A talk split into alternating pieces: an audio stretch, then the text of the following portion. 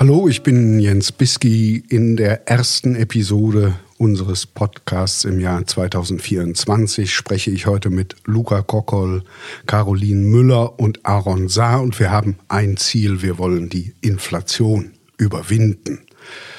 Luca, Caroline und Aaron arbeiten am Hamburger Institut für Sozialforschung in der Forschungsgruppe Monetäre Souveränität. Luca beschäftigt sich mit Schattenbanken, Geldschöpfung, Finanzmarktstabilität. Caroline mit Geldtheorien und internationaler politischer Ökonomie. Wer sich für Geld interessiert, kennt auch Aaron Saar. Wie man darüber vernünftig redet, kann man etwa in seinem Buch Die monetäre Maschine nachlesen, das bei C.H. Beck erschienen ist. Ein Anlass für unser Gespräch ist nicht nur die zunehmende Teuerung seit einigen Zeiten, sondern auch, dass es ein neues Mittelwegheft gibt, das im Dezember 2023 erschienen ist und schlicht in teuren Zeiten heißt. Luca, Caroline und Aaron haben dieses Heft konzipiert und herausgegeben. Nun kann man wenn man googelt, in Lexika, in Aufsätze schaut, sofort erfahren, dass etwa seit Juli 2021 die Inflation im Euroraum steigt. Bis am Anfang knapp über 2 Prozent und dann im Dezember 2021 schon bei über 5 Prozent. Das konnte man damals auch in Zeitungen lesen. Aber wo habt ihr zum ersten Mal gemerkt, dass die Preise steigen und zwar deutlicher steigen als in den Jahren zuvor. Ich muss sagen, bei mir war es eine Frage von polnischen Freunden, die mich gefragt haben, wie sieht denn das bei euch aus mit der Inflation? Bei uns wird es jetzt wieder dramatisch und geht in Richtung zweistelliger Inflationsrate. Luca, wann hast du zum ersten Mal gemerkt, dass es teurer wird? Ja, vielleicht auf eine ähnliche Art und Weise. Das ist, glaube ich, erstmal durch die Zeitungen eingerieselt. Also der Schock der Invasion in die Ukraine hat uns, glaube ich, alle getroffen. Und dann kam aber auch ziemlich schnell die Frage danach, okay, was bedeutet das eben jetzt für Energiepreise, für die Heizung? Und ähm, das waren schon Punkte, wo ich mich damals mit meiner Mitbewohnerin auch drüber unterhalten habe, sowohl die politische Dimension als auch unsere private, die sich daraus ergeben hat. Und ich finde es insofern eine ganz gute Frage, weil es für mich eigentlich schon zeigt, wie Inflation funktioniert. Also es war dann sozusagen bei uns oder bei mir das erste Mal, dass ich damit mich beschäftigt habe, eben die Energiepreise.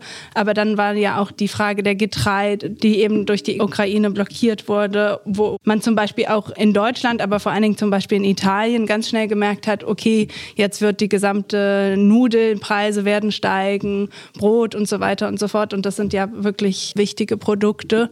Und ja, später, wo sich das dann wirklich irgendwie auch bei mir im Alltag umgesetzt hat, so dass ich es wirklich wahrnehmen konnte, war dann auch eben bei Gemüsepreisen und so weiter und so fort. Aber es gab sozusagen einen Doppelmoment. Einerseits die Erfahrung darüber, was gerade in der Welt passiert und dann, bis es sozusagen im Eigenheim dann ankommt. Caroline, wie war es bei dir? Ja, also ich würde auch sagen, also ich erinnere mich nicht an den einen Punkt, wo irgendwie in meinen Konsumentscheidungen oder durch bestimmte Preiserhöhungen in meinem Alltag mir bewusst wurde, okay, es gibt da sowas wie eine allgemeine Preiserhöhung. Ich glaube, viel früher war auch die Information durch Zeitungsberichte. Vielleicht ist das auch ein Stück weit dem geschuldet, dass man irgendwie als Geldsoziologin informiert sein will über monetäre Phänomene. Aber die Preiserhöhungen haben ja teilweise schon 2021 angefangen, schon vor dem Ukraine-Krieg. Und ich glaube wahrscheinlich so dieses, okay, es ist jetzt nicht nur dieses eine Produkt, was ich regelmäßig konsumiere, was scheinbar teurer wird, sondern diese Idee von, es gibt eine Inflation, kann ich mir vorstellen, dass es bei einigen so ist, dass es eher durch die Zeitungslektüre und durch so die mediale Information, durch die Prognosen, die es vorher schon gab, erfahrbar wurde, denn durch die Strompreise zum Beispiel, die ja doch deutlich später erst ja, schwarz auf weiß ins Haus geflattert sind. Und was ja vielleicht schon ganz interessant ist, von vornherein sich zu fragen, ob irgendwie dieses Interpretationsangebot, dieses Mediale von einer allgemeinen Preissteigerung war, bevor man jetzt irgendwie die einzelnen Preissteigerungen von Konsumgütern aneinander rein konnte und durch die eigene Erfahrung fassen konnte. Es gibt da sowas wie eine allgemeine Steigerung von Preisen. Aaron, hast du es gemerkt oder vorher gelesen? Ja, interessanterweise auch vorher gelesen. Und das ist ja irgendwie auch bezeichnend, ne? dass wir eigentlich die Inflation in unserem Milieu vielleicht auch zuerst als ein mediales Phänomen erfahren haben, als eine Ankündigung, auch eine Bedrohung erhöht euren monatlichen Beitrag für die Stromrechnung, eine Abschlagszahlung, weil es werden sehr hohe Nachzahlungen auf euch zukommen. Das war in meiner Erinnerung für mich deutlich früher relevant als jetzt steigende Preise im Supermarkt und so. Das dürfte aber ja für viele Menschen anders gewesen sein und verweist eben, wie Caroline schon angedeutet hat, natürlich auf ein Punkt, der uns auch bei Inflation beschäftigt hat, nämlich dass es nicht alle Leute gleich trifft und die Erfahrung nicht dieselbe ist, die mit Inflation verbunden wird. Nun sagt man den Deutschen eine besondere Sensibilität für steigende Preise nach. So unterschiedlich es sie trifft, aber die Annahme ist, sie fürchten sich alle seit der Hyperinflation von 1923 vor Inflation und katastrophalen Folgen, die eine Inflation mit sich bringt. Ich bin mir nicht sicher, ob sich das historisch halten lässt und ob das wirklich heute noch eine in den Familien prägende Erfahrung oder so ein Hintergrund für die Deutung von Erfahrungen ist. Aber es gibt ja wirklich Grund, sich vor Inflation zu fürchten. Also ich fände es furchtbar, wenn wir dauerhaft eine Inflation von 6, 7 Prozent hätten. Welche Gründe könnten das sein? Oder ist meine Furcht völlig unbegründet? Natürlich ist Inflation, das Phänomen, was wir als Inflation bezeichnen, erstmal ein Phänomen der Verunsicherung und damit auch natürlich eins, was uns alle beschäftigt. Ja, und da merkt man einmal ganz klar, was es eigentlich bedeutet, in Marktgesellschaften zu leben. Ja, das, das wird da richtig spürbar. Das sind ja Gesellschaften, die wir kennen. Wir kennen ja nichts anderes, ja, in denen man seine eigene Reproduktion, also die Befriedigung seiner Bedürfnisse über den Markt, das heißt über die Angebote gegen Geld regelt. Und das heißt, ich kalkuliere, ist vielleicht jetzt ein sehr mathematisches Wort, aber ich plane mein eigenes Leben ähm, ja unter bestimmten Bedingungen. Das heißt, selbst wenn ich nicht aktiv darüber nachdenke, immer mit Marktpreisen auch im Hinterkopf. Ja, ich weiß, was für einen Lohn ich am Ende des Monats bekomme. Ich weiß, wie viel Miete ich bezahlen muss und ich weiß ungefähr auch, dass es ausreicht oder eben auch nicht ausreicht, um mein Essen zu kaufen, meine Kleidung zu erwerben und so weiter. Und jetzt ist ja Inflation als ein Anstieg des Preisniveaus der Durchschnittspreise über einen längeren Zeitraum hinweg ja auch dadurch gekennzeichnet, dass es nicht eine einmalige oder eine zweimalige Erhöhung ist, die dann wieder planbar ist. Ja, wenn wir sagen, wie auch immer, ja, nächstes Jahr werden alle Preise um 5% erhöht, dann hat das nicht denselben Effekt wie dieser Prozess der Preissteigerung, weil eben niemand weiß, wann er endet und wie er endet. Das heißt, ich weiß zwar, was ich jeden Monat bekomme, von wem auch immer ich mein Geld bekomme, aber ich weiß nicht mehr, ob ich damit so leben kann, wie ich bisher gelebt habe. Das heißt, Inflation ist immer sofort eigentlich existenziell. Die berührt meinen Alltag, mein, mein sozusagen die Normalität meines Lebens. Und das ist natürlich ein Moment der Verunsicherung. Und deswegen ist das für uns auch so ein Thema. Ja, dass wir sagen, aber was ist, wenn das morgen nochmal einen Euro mehr kostet und übermorgen nochmal einen Euro mehr und mein Chef mir aber gar nicht mehr zahlen will, wie komme ich dann noch zur Arbeit? Wie kann ich meine Familie besuchen? Wie kann ich meinen Einkaufskorb füllen? Und deswegen ist es natürlich auch verständlich, dass wir sofort nach historischen Orientierungspunkten suchen, so umstritten die dann auch in ihrer Faktizität sein mögen. Aber gerade so Horrorszenarien, was könnte noch passieren? Was passiert, wenn das jetzt nicht aufhört? Ja, wenn die Preise weiter steigen, fällt dann alles in sich zusammen, ist dann auch verständlich, weil es uns eigentlich im Kern unserer Existenz berührt. Man verliert ein bisschen Souveränität über das eigene Leben, oder? Ja, das könnte man so sagen. Also, beziehungsweise man verliert sie, würde ich jetzt vielleicht nicht so sagen, weil die Frage ist ja, ob man die auch schon davor hatte. Und der Moment der Preissteigerung wäre ja einfach einer, der es vielleicht etwas ausdrücklicher darstellt und fühlen lässt. Aber de facto ist man ja schon davor, in genau derselben Situation eigentlich. Bloß, dass es in dem Moment dann mehr empfindbar wird. Ja, es wird einem bewusst, wie abhängig das eigene Leben von anderen Faktoren ist, die man gar nicht unter Kontrolle hat.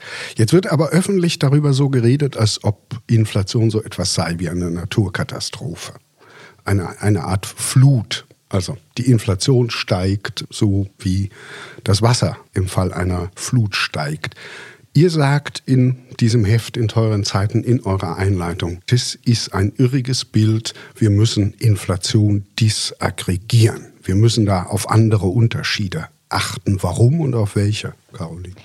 Ja, also Inflation begegnet uns ja vor allem als politischer Begriff, als politische Vokabel, die dann auch gewisse Reaktionen einfordert, als eine Erfahrung, die die ganze Wirtschaft, die ganze Gesellschaft gleichermaßen trifft. Also wir alle leiden unter Inflation, das widerfährt uns, wir sind irgendwie als Individuen Preisnehmerinnen, das sagt auch die ökonomische Theorie und uns widerfährt etwas, was eine allgemeine Preissteigerung ist, die irgendwie natürlich über uns kommt.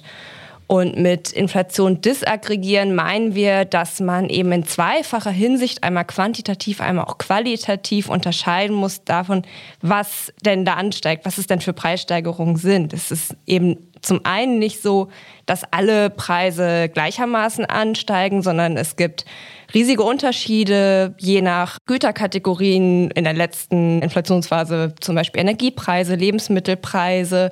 Andere, zum Beispiel Luxusgüter, sind oft nicht so stark angestiegen. Das betrifft dann wiederum Haushalte sehr unterschiedlich. Es gibt Studien, zum Beispiel vom IMK, die gezeigt haben. Was ist IMK? Institut für Makroökonomie und Konjunkturforschung von der Böckler Stiftung. Und da haben Dulli und Tober zum Beispiel aufgezeigt, wie verschiedene Haushalte je nach Familienstrukturen, je nach Einkommen unterschiedlich betroffen sind. Also in der jetzigen Phase war es jetzt zum Beispiel so, dass so essentielle Güter für die Lebenserhaltung wie Energie, Heizen, Lebensmittel stark angestiegen sind. Dass besonders Haushalte mit geringem Einkommen kaum Möglichkeiten hatten, diese zu substituieren oder auf andere Güter auszuweichen oder auch keine Ersparnisse hatten, um das auszugleichen während Haushalte, die zum Beispiel eher Luxusgüter oder den nächsten Flachbildfernseher kaufen wollten, weniger anteilig von der Inflation betroffen sind. Also es gibt große Disparitäten, was das angeht. Genau, und Studien zeigen eben, dass die Unterschiede innerhalb von Inflationserfahrungen deutlich größer sind, Standardabweichungen, als die Inflationsentwicklung selbst. Und der zweite Aspekt ist eben, dass auch nicht gleichrangig Preise einfach steigen. Darauf haben zum Beispiel Isabella Weber und Evan Wassner hingewiesen. Das wurde stark diskutiert in der letzten Zeit, dass eben innerhalb von Liefer- und Güterketten bestimmte Güter eine zentrale Position einnehmen, eben zum Beispiel auch wieder die Energiepreise, die, wenn die ansteigen, starke Effekte haben und sich durch die Abhängigkeiten innerhalb der Ketten auf andere Güter durchziehen und das ist eben bei anderen Gütern nicht so. Und das bedeutet zum Beispiel, dass man sich genau angucken muss, an welchen Stellen steigen Kosten, welche Gründe haben diese gestiegenen Kosten? Sind das zum Beispiel tatsächlich Energiepreissteigerungen auf Primärmärkten oder sind es auch Profitsteigerungen, die da eine Rolle spielen? Und an welcher Stelle könnte man frühzeitig einen Hebel vorsetzen durch bestimmte Regulierungen, bevor sich Preissteigerungen durch die gesamte Wirtschaft in die Ketten ziehen? Es gibt so eine Formel, mit der man sich, glaube ich, das ganz gut vergegenständlichen kann, die in der sozialwissenschaftlichen Inflationsforschung sehr präsent ist. Und das ist, Preise steigen nicht, sondern sie werden erhöht. Das klingt erstmal nach einer Trivialität, aber wenn man mal so ein bisschen sensibel dafür ist, wie die gesellschaftliche, die mediale Berichterstattung über Inflation ist, dann ist das oft sozusagen, dass man fast erstaunt ist oder fast auch sozusagen über Unternehmen berichtet, als würden den Preissteigerungen widerfahren. Ja, sozusagen, als hätten wir alle irgendwoher kommen diese höheren Preise. Ja, und der Präsident der Deutschen Bundesbank, Joachim Nagel, hat ja in einer Rede mal das Bild geprägt von, wir sitzen jetzt alle in einem Zug und der fährt zu schnell. Und das ist ein Bild, das sozusagen muss man ganz in den Bereich des politischen Vokabulars schieben, wie Caroline gesagt hat, ja. Weil in diesen Zug sozusagen, diesen gemeinschaftlichen Zug, der das schnelle Fahren, also die Preissteigerung für mhm. alle erfährt, den gibt es so nicht, sondern Preise steigen ganz unterschiedlich an unterschiedlichen Punkten und auch aus einer ganzen Reihe von Gründen.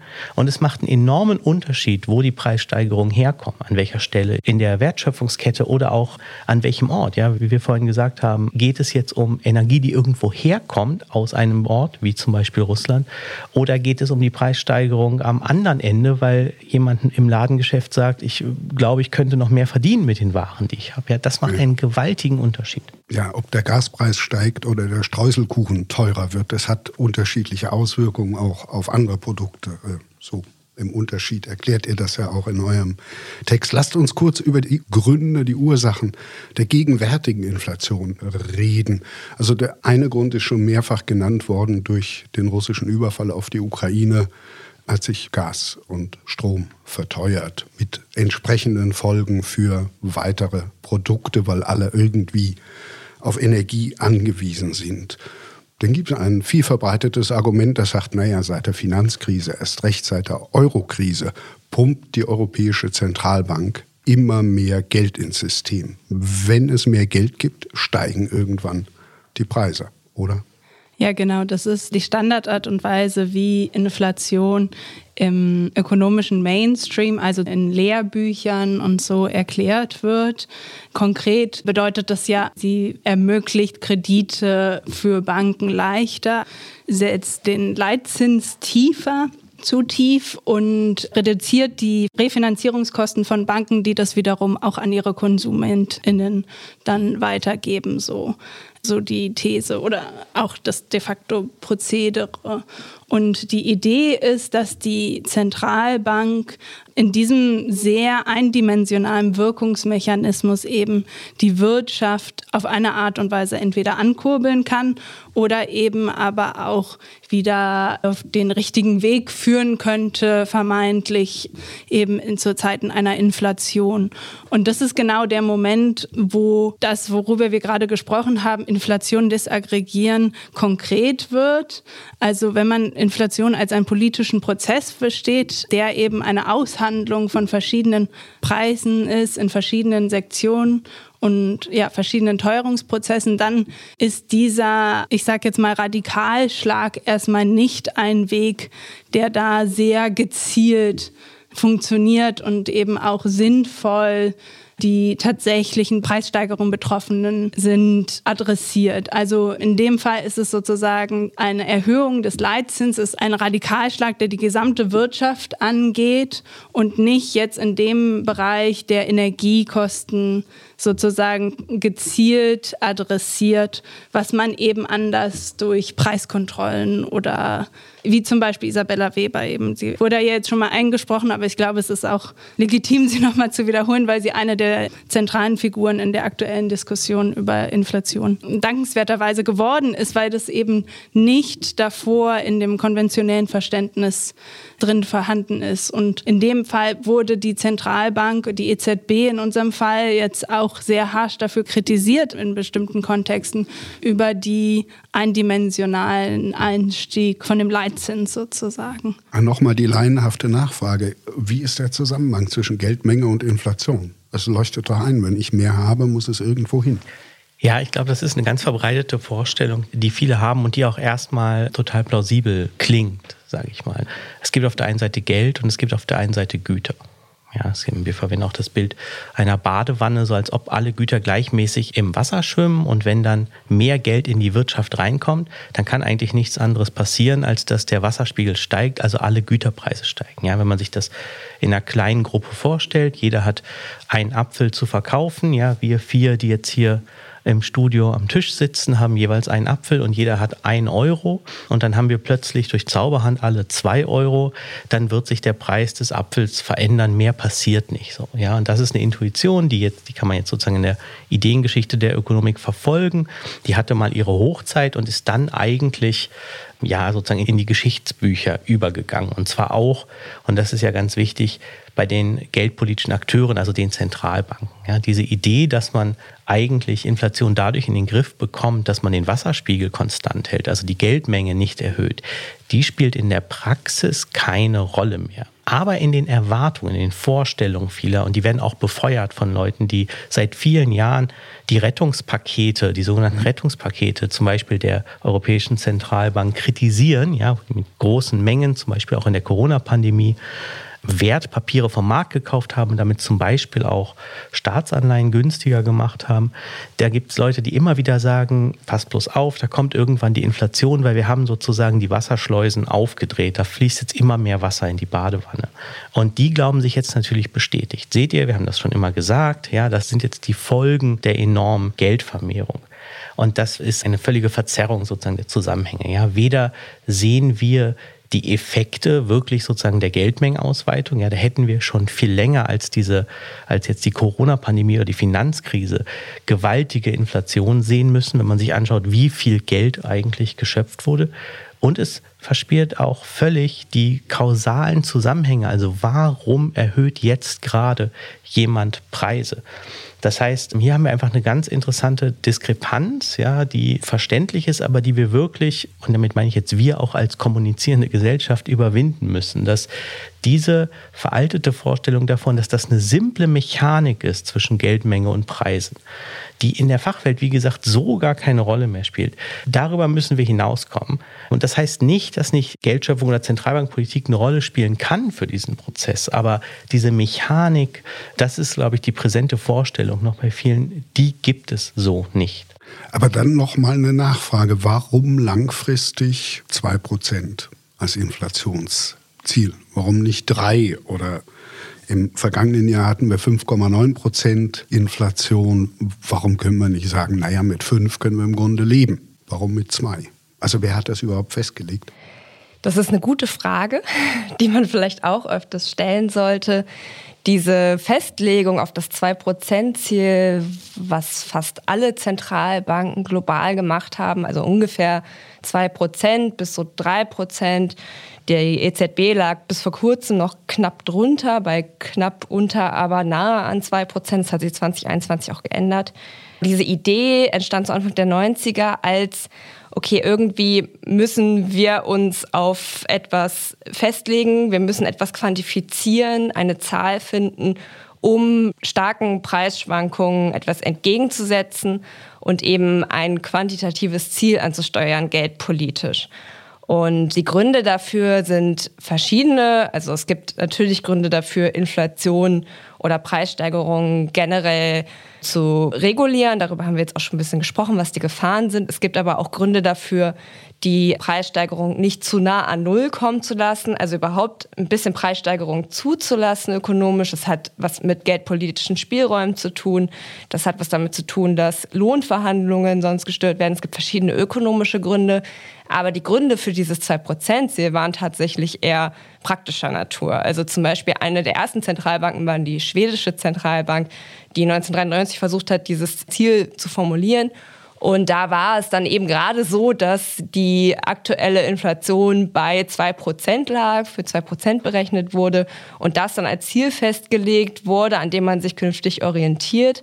Und ähnliche praktische Gründe hat es auch woanders. Und der wissenschaftliche Versuch, das dann wirklich nachzuweisen oder ein optimales Inflationsziel zu berechnen, kam dann eher im Nachhinein als Aufholeffekt. Und in den letzten Jahren haben wir auch erlebt, in Zeiten sehr, sehr niedriger Inflation, eher Deflationserfahrungen, einer sehr expansiven Geldpolitik, dass es Diskussionen darum gab, einmal das Inflationsziel zu ähm, flexibilisieren, vielleicht einen Korridor festzulegen oder auch zu erhöhen, um eben mehr geldpolitischen Spielraum zu haben. Und da fielen so Zahlen wie drei Prozent zum Beispiel. Also es ist erstmal eine politische Entscheidung. Es ist ein Versuch der Objektivierung, der Quantifizierung. Und es ist auf jeden Fall diskutierbar, was diese Festlegung auf die relativ niedrigen, eigentlich zwei Prozent, machen, nicht nur in Zeiten, die wir als Inflation betiteln politisch, sondern auch in sogenannten Normalzeiten, wo ja trotzdem geldpolitische Bemühungen stattfinden, eben dieses Inflationsziel zu erreichen. Ja, könnte man sagen, es geht auch immer um einen Verteilungskonflikt. Also wer zahlt jetzt dafür, dass Energie teurer geworden ist? Das nicht zuletzt durch die Pandemie, Lieferketten gestört wurden dass aus bestimmten Gründen mehr Ausgaben nötig sind, wer zahlt dafür? Und das wird über Preise reguliert. Insofern geht es doch dann immer darum, wer welchen Anteil an den notwendigen Kosten übernimmt dem ist erstmal sozusagen nichts hinzuzufügen. Ich glaube, dass die meisten äh, SozialwissenschaftlerInnen dem auch zustimmen würden. Es gibt sozusagen eine Debatte, die da vielleicht noch ganz interessant zu besprechen ist. Ja, also dass Preisentwicklungen Verteilungsdimensionen haben, würde ich glaube ich als unstrittig bezeichnen. Ja, aber auch das kann man nur dann wirklich besprechen, wenn man sich die wieder die triviale Formel sagt, dass Preise nicht steigen, sondern erhöht werden, weil das immer die Frage aufwirft, wer schafft es nicht, seinen Preis jetzt in Anführungszeichen zu erhöhen. Und das sind dann zum Beispiel oft die ArbeiterInnen, die dann nicht die entsprechenden Lohnerhöhungen in den Arbeitskämpfen durchsetzen können. Ja, das ist das simple Beispiel sozusagen irgendwo in den Wertschöpfungsketten werden Preise erhöht. Der Zwischenhändler schafft es auch noch, sagt, okay, dann will ich von meinen Endkunden auch noch höhere Preise. Aber irgendwer muss dann entweder seine Gewinnmarge verkleinern oder sein mit einer sozusagen niedrigeren Reallohn. Das heißt sozusagen nicht der Lohn im Hinblick auf, wie viel ich mir wirklich von dem Geld, was ich bekomme, kaufen kann, akzeptieren. Und dazwischen gibt es einen Verteilungskampf. Was ein bisschen umstrittener ist, ist, dass es in den Sozialwissenschaften auch immer wieder diskutiert wird, ob man die Ursache von Inflation eigentlich auch politisch erklären müsste. Das heißt sozusagen als ein Aufbrechen eines Konsenses. Ja, das sind dann die wirklichen Konflikttheorien von Inflation, die sagen, wenn das überhaupt jemand anfängt, seine Preise zu erhöhen, muss ich eigentlich als einen politischen Akt begreifen, nämlich damit, der sozusagen jetzt ganz einfach gesagt sagt, ich bin nicht mehr zufrieden damit, was ich vom gesellschaftlichen Kuchen abbekomme. Ja, das wäre eine politische These überhaupt über die Erklärung. Die wäre dann gar nicht über sowas zu schieben wie die Ursache von Inflation wären Lieferengpässe, sondern man würde dann sagen, die Ursache dieser Inflation ist die Entscheidung von jemandem, einen Lieferengpass zu nutzen, um sich einen größeren Teil des Kuchens zu sichern. Ja? Und dann würde man eben auch eine Phase von stabilen Preisen, wobei Caroline eben schon angedeutet hat, dass man auch, wenn die Preise, das Preisniveau stabil ist, in der Regel sehr viele Preisentwicklungen hat, weil nur weil im Durchschnitt null oder 2% rauskommt, heißt das ja nicht, dass alle Preise sich so entwickeln, sondern in der Regel gibt es sehr, sehr viel Preisentwicklungen, die verdeckt werden, dadurch, dass man eben alle aggregiert und zu einer Zahl dem Preisniveau macht. Aber wenn man sozusagen Inflation politisch erklären möchte, dann würde man sagen, solange es sozusagen keine Versuche gibt, seine eigenen Margen zu erhöhen, gibt es offensichtlich so etwas wie einen sozialen Frieden und der drückt sich dann im Preisniveau aus. Ja? Also das sind sozusagen zwei Interpretationen davon, was es bedeuten kann, Konflikt theoretisch über Inflation nachzudenken. Und ich würde sagen, dass es um Verteilungsfragen geht, ist dabei die unstrittigste, weil das kann eigentlich niemand bestreiten. Wobei, und deswegen habe ich das auch erwähnt, ja eine bestimmte Vorstellung von Inflation in diesen Verteilungskonflikten immer eine Rolle spielt und das Argument bemüht wird. Also dann gibt es halt die Aufforderung zur Lohnzurückhaltung, damit die Inflation nicht außer Kontrolle gerät und man sie niedrig halten kann. In teuren Zeiten heißt das Heft. Was gibt es da an Aufsätzen, was, an Argumenten, was gibt es da zu lesen? Da gibt es einiges zu lesen, auch einige Beiträge zu Disaggregation. Ich wollte nur noch eine kurze Sache dazu ergänzen, weil wir jetzt diesen Shift sehr schnell gemacht haben vom Inflationsziel von zwei Prozent und wieder zurück zu der Frage, okay, das sind Verteilungsfragen. Preise sind immer Verteilungsfragen. Also es ist nicht nur ein Phänomen sozusagen, wenn da sich etwas verändert, sondern es ist auch, wenn die Inflation bei Null wäre, dann ist es trotzdem sozusagen eine Verteilungsfrage. Was ich einmal noch mal sagen wollte, weil wir davor nur kurz über die Rolle der Zentralbank geredet haben und die Ursachen der Inflation und ihre Bekämpfung davon. Vielleicht noch mal kurz als Ergänzung.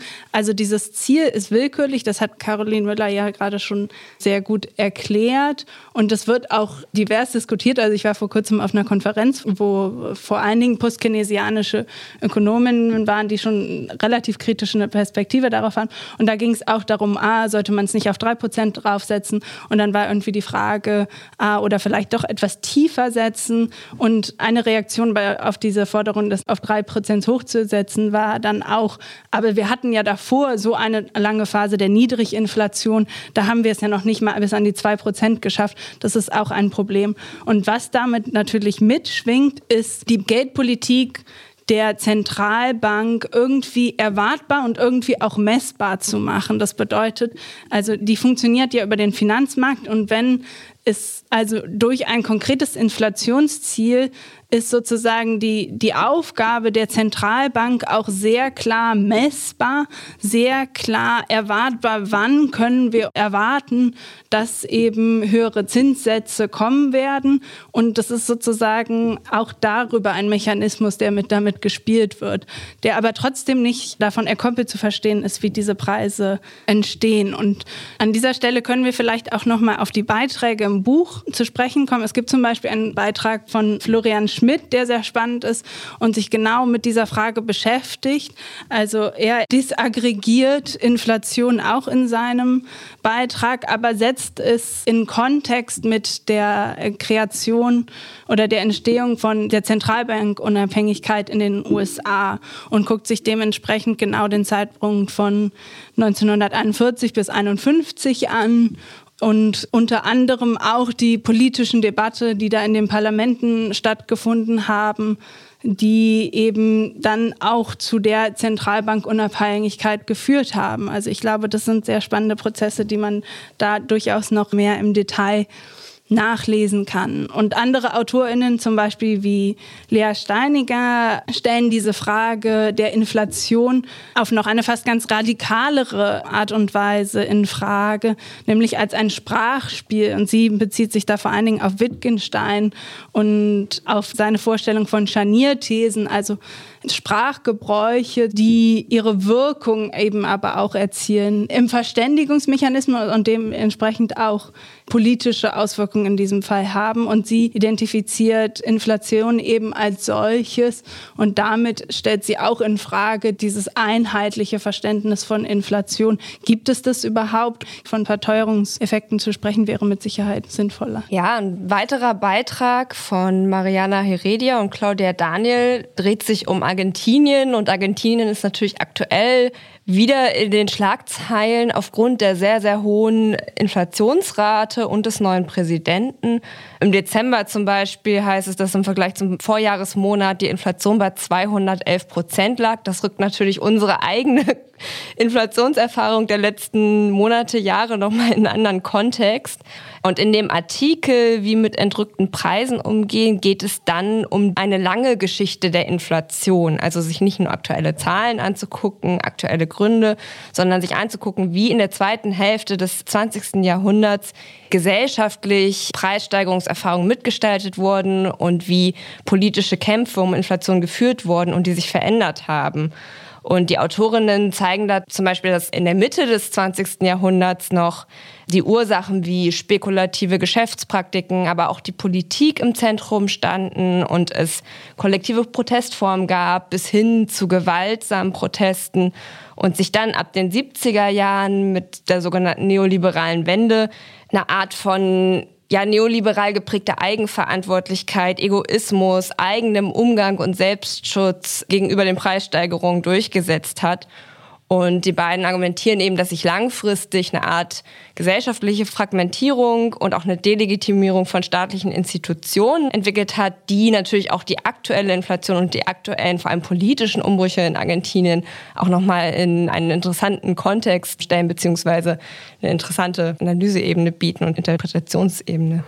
Am Anfang des Bandes steht ein Beitrag von Ulrich Busch, emeritierter Volkswirtschaftsprofessor, der eine wirkliche Tour de Force ist, kann man sagen, die sich aber lohnt, der ausgehend von der aktuellen Inflation einen sowohl einführt in das Denken über Inflation, indem er eine ganze Reihe von historischen Erklärungsansätzen, Theorien zusammenbringt und immer wieder sozusagen auf das aktuelle Phänomen, aber auch die Inflationsgeschichte, da geht es dann zum Beispiel auch um die Hyperinflation Anfang des letzten Jahrhunderts, also immer wieder zusammenbringt mit Inflationsereignissen. Also wenn man sich noch gar nicht mit Inflation beschäftigt hat, dann würde ich sagen, fühlt man sich nach der Lektüre von Ulrich Buschs Beitrag wie eine echte Expertin. Und dann haben wir noch einen Beitrag von Florian Peters, Historiker aus Jena, der sich mit der Erfahrung Polens vor allem beschäftigt. Und zwar in den späten 80er und dann in der Umbruchsphase der 90er Jahre, wo Polen tatsächlich Preissteigerungen erlebt hat oder sich Bahn gebrochen haben. Peters zeigt auch sozusagen, dass die dadurch, dass Preise vorher festgesetzt waren, sich sozusagen Spannungen auf durch Schwarzmarktpreise etabliert haben, die sich dann irgendwann Bahn brechen. Und er erzählt die Geschichte nach, wie die polnische Regierung damit mit einer Schocktherapie reagiert. Und dadurch wird einem auch nochmal klar, dass Inflation nicht nur ein natürliches Ereignis ist, das überwunden werden muss, sondern dass sowohl die Entstehung, das Bahnbrechen dieser Entwicklung als auch ihre Bekämpfung jeweils Kosten und Nutzen haben, also sozusagen Vorteile und Nachteile unterschiedlich verteilen und damit vermittelt eigentlich das ganze Heft einen Eindruck davon, was es bedeutet, Inflation zu überwinden, nämlich sich damit zu beschäftigen, was es bedeutet für Menschen unterschiedlicher Regionen, Milieus, Schichten, wirklich bedeutet, in teuren Zeiten zu leben. Und es zeigt das ganze Heft auch, dass jede Inflation dann doch anders ist, in einem anderen Kontext stattfindet. Natürlich kann man nur durch Vergleich etwas erkennen, aber man soll halt nicht gleichsetzen und sagen, da gibt es irgendwelche ehernen Gesetze, die wir berücksichtigen müssen und denen wir in Zukunft folgen sollen. Und Ulrich Busch trifft ja die Voraussage, dass diese Inflation relativ verlässlich zurückgehen wird. Seht ihr das genauso? Also unsere derzeitige im Euroraum. Ich glaube, die Bundesbank und EZB sehen das ähnlich. Ich weiß es nicht. Also bei der Bundesbank und bei der EZB würde ich sagen, ist es ja auch eine Aussage, die sie fast treffen müssen, um ihre Handlungen eben zu legitimisieren und zu sagen, ah, seht ihr, wir haben den Leitzins angezogen, jetzt ist die Inflation auch wieder zurückgegangen. Ich glaube, in Deutschland ist die Diskussion dazu nochmal relativ spannend. Vor allen Dingen, das haben wir gesehen im Kontext, wo es ums Bürgergeld ging und die Erhöhungen und auch eben die Einsparungen, die da jetzt wieder gemacht wurden. Und wo genau dieselbe Argumentationslinie gefahren wurde. Seht ihr nicht, die Inflation geht schon wieder zurück, dann müssen wir auch nicht das Bürgergeld erhöhen. So. Und das sind natürlich Argumentationslinien, die sind trivial, weil das Inflationsniveau sinkt im Vergleich zum Vorjahr. Das bedeutet aber nicht, dass die Kosten, die realen Lebenskosten für die betroffenen Personen sinken. Und von daher sind diese muss man auch gucken, wer da welche Schätzungen mit welchen Motiven macht, sozusagen. Ich persönlich möchte mich jetzt ungern auf das Eis der Glaskugellesens äh, sozusagen wagen, aber ich glaube, es ist in dem Fall relevant, für welche Argumentationen sie benutzt werden. Jetzt gibt es, wenn man in frühere Inflationen schaut, und zwar nicht nach 1923, sondern in den 70er Jahren, immer eine Erklärung, kann man heute noch auf der Website der Bundesbank nachlesen, die sagt, na ja, die hatten halt ein zu hohes Staatsdefizit. Deswegen kam es zur Inflation und außerdem hatten sie, Originalton, ehrgeizige Beschäftigungsziele. Was haltet ihr von solchen Erklärungen? Wie ist überhaupt der Zusammenhang zwischen sowas wie Staatsverschuldung und Inflation oder Arbeitslosigkeit und Inflation? Ich weiß, das sind Riesenfragen, aber. Ja, aber es sind auch wichtige Fragen, weil das sind die zwei sozusagen Hauptfaktoren, die immer wieder ins Spiel gebracht werden. Ja, das heißt, wenn die Preise steigen, wird gesagt, der Staat muss sparen, die Ausgaben zurückfahren und die ArbeitnehmerInnen sollen sich zurückhalten bei Lohnforderungen. Das war, auch wenn es nicht so präsent war wie in früheren Phasen, auch diesmal wieder der Fall. Man findet die entsprechenden Beiträge von Vertretern liberaler Parteien ebenso wie von Vertretern der geldpolitischen Institutionen. Und ein wichtiger sozusagen Erkenntnis, damit sich wirklich historisch empirisch mit Phasen teurer Zeiten oder Teuerungsphasen zu beschäftigen, ist, es kann durchaus sein, dass zum Beispiel in einem bestimmten historischen Kontext Lohnforderungen, Preissteigerungen antreiben. Aber jetzt, und das sickert ja auch langsam wirklich durch, jetzt sind wir in einer Inflationsphase, die damit gar nichts zu tun hat. Und dadurch wird nochmal sichtbarer, dass es sich hier eigentlich um eine Regulationsidee handelt.